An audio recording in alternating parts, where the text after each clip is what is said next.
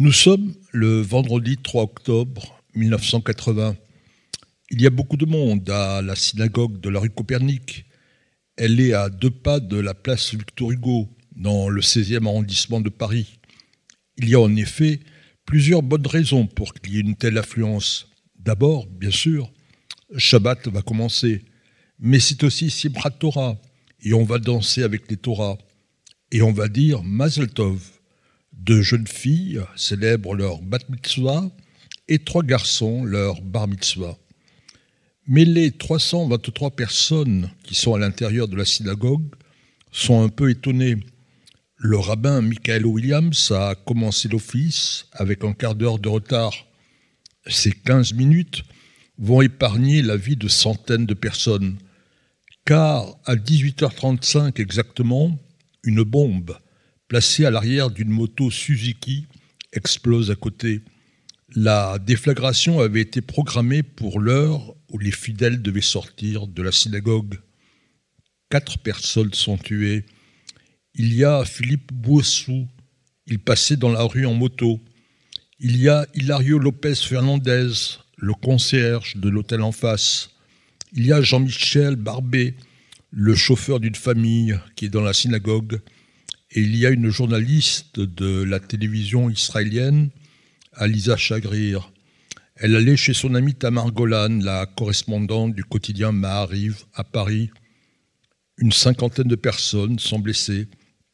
Ce n'est pas la première fois que cette synagogue, qui a été inaugurée en 1907 par l'ULIF, l'Union libérale israélite de France, est attaquée 39 ans auparavant, jour pour jour, le 3 octobre 1941, des miliciens français avaient lancé des bombes contre six synagogues, dont celle de la rue Copernic.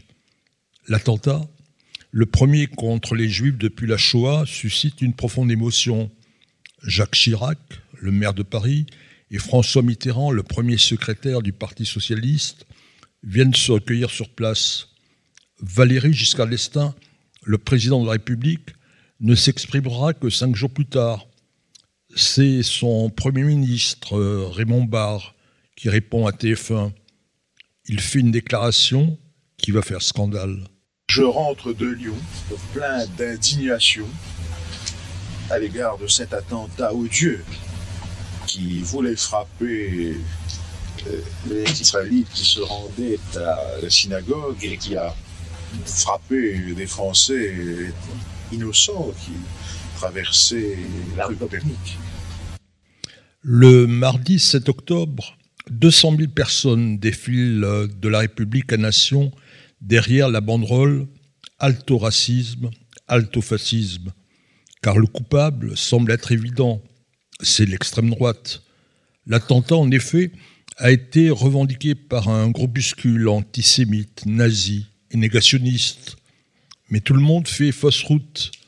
Après la réunification de l'Allemagne et la chute de l'Union soviétique, les archives des services secrets des anciens pays communistes sont disponibles. En 1999, la DST, le contre-espionnage français, peut en conséquence transmettre un rapport au juge antiterroriste Jean-Louis Bruguière. L'attentat a été commis par des terroristes palestiniens. Il s'agit de membres d'une branche dissidente du Front populaire de libération de la Palestine. On ne retrouve pas leurs traces.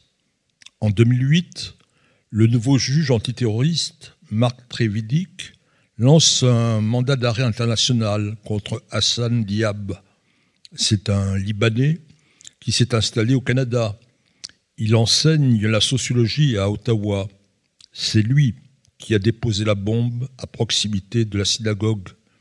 Mais entre-temps, Diab est devenu citoyen canadien et la justice de son nouveau pays traîne pour l'arrêter et l'extrader vers la France. Finalement, il faut attendre 2014 pour que Hassan Diab soit remis aux autorités françaises. Mais en 2018, coup de théâtre.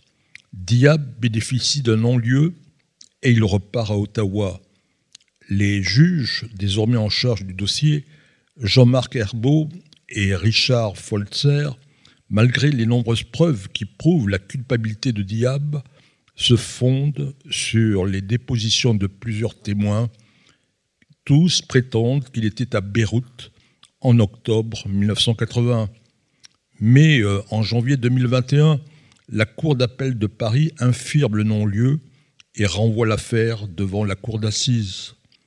Le procès va s'ouvrir ce lundi 3 avril, presque 43 ans après l'attentat. Mais il n'y aura personne dans le box des accusés.